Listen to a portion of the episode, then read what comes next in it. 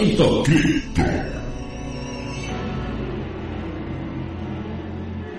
Bienvenidos campistas a este programa extra. ¿eh? Vosotros que nos apoyáis, que estáis ahí a tope, que no os perdéis ni una.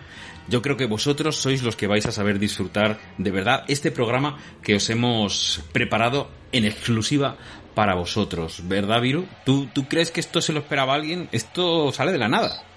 Pues sí, eh, sale de, del trabajo de, un hombre, también de, de, nuestra pasión por, por esta clase de, de, personajes y por las ganas también de una justa reivindicación, ¿no? De, de, este tío. Matt, yo sé que además tú como yo has usado alguna vez el bonobús, ¿no?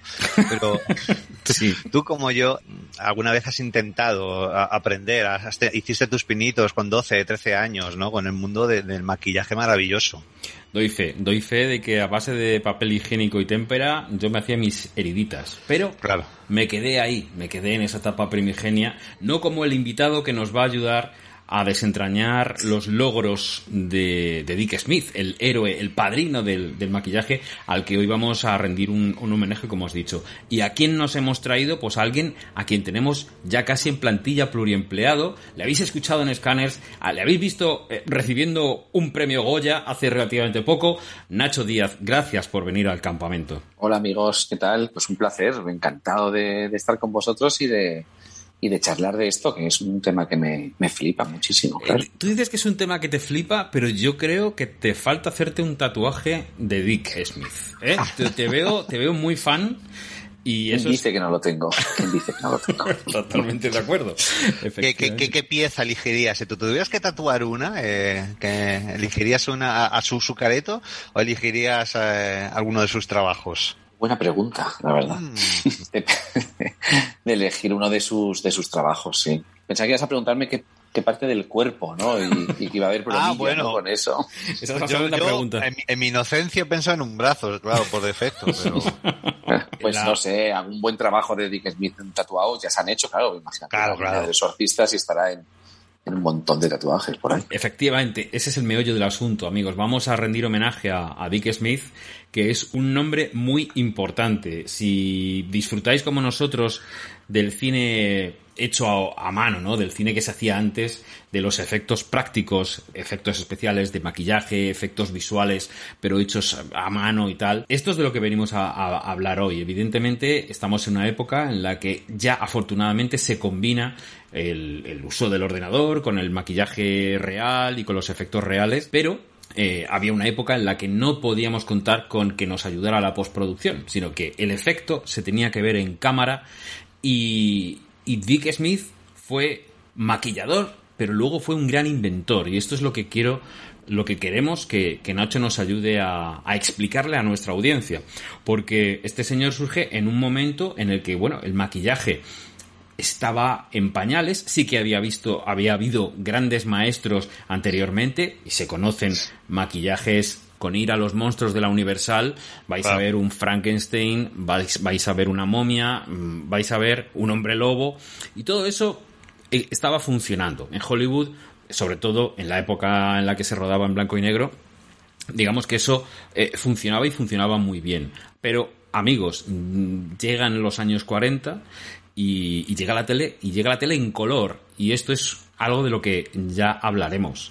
Pues Dick Smith, nuestro amigo Dick, que se llama Richard, o se llamaba Richard, claro. Richard Emerson Smith, nació en Nueva York y, y palmó con 92 años, o sea que ha sido un tío que se ha cuidado y duró bastante. La verdad es que le perdimos en 2014 y fue eh, una conmoción en la fuerza realmente porque el, la, bueno, los, todos los tributos que se le hicieron fueron realmente llamativos, ¿no? Saber que era, era una persona tan querida en la industria, ¿no? Y esto es algo que también vamos a, a analizar. Se le conoce como el, el padrino del maquillaje porque inventó un montón de cosas, pero yo creo, sobre todo, que si se le conoce como el padrino no es porque fuera un señor muy mayor, sino porque era alguien que iba ayudando a mucha gente y que con esa intención pedagógica y didáctica que siempre le ha caracterizado, iba transmitiendo su, su conocimiento, ¿vale? No tenía secretos para sus compañeros y yo creo que por lo tanto esto es, esto es lo que le convierte en padrino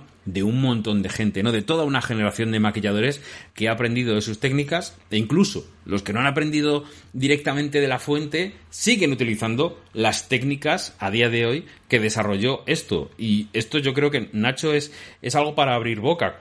Cuéntanos así por encima cómo es de importante la labor de, de Dick Smith inventándose cosas que no existieran en aquella época y que a día de hoy se siguen utilizando.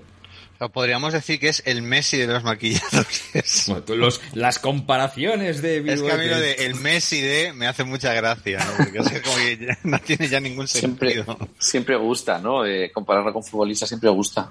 Sería más un Pelé, ¿no? Un Pelé Sí, sí, claro. más blanco, ¿no? Por, época, ¿no? Figura histórica, además, también, no contemporánea.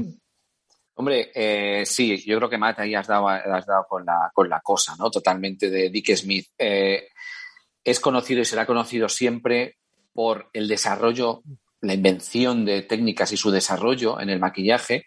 Realmente eh, se le conoce como el inventor del maquillaje protésico moderno. Ese es el, el título de este, de este hombre. Y eh, su aportación más importante es esa, esa, manera de plantearse el trabajo y cómo compartía los conocimientos, como tú mencionabas antes, con los compañeros del sector. Porque nuestro trabajo, eh, los efectos especiales de maquillaje, tienen mucho de, de, artesanía, una parte artística, y tiene también mucho de. está muy relacionado con la magia, en el sentido en el que hacemos trucos, incluso cosas de ilusionismo delante de la cámara y esos truquillos antes eh, pues no se desvelaban, ¿no? Como los, como los magos, ¿no? Pero este hombre empieza a, conectarse, ¿no? A hacer una red de conexión con, con distintos maquilladores de, de, todo el mundo, sobre todo hace ese puente con Inglaterra, con lo que se estaba haciendo en esos, cuando él empieza en el cine en los años 60 con, con los maquilladores eh, ingleses y empieza a compartir técnicas, cosas que se estaban desarrollando allí, y empieza a compartirlo con los compañeros, ¿no? Y eso, eso pues abre, abre un mundo, ¿no? Y es, y es, es la gran aportación de, de, Dick Smith. Luego, una vez que termina, que ya hablaremos yo creo de eso, una vez que termina su carrera y se retira, continúa con esa parte docente, crea un curso para, para enseñar y para... ¿Te está gustando este episodio? Hazte fan desde el botón apoyar del podcast de Nivos. Elige tu aportación y podrás escuchar este y el resto de sus episodios extra. Además, ayudarás a su productor a seguir creando contenido con la misma pasión y dedicación.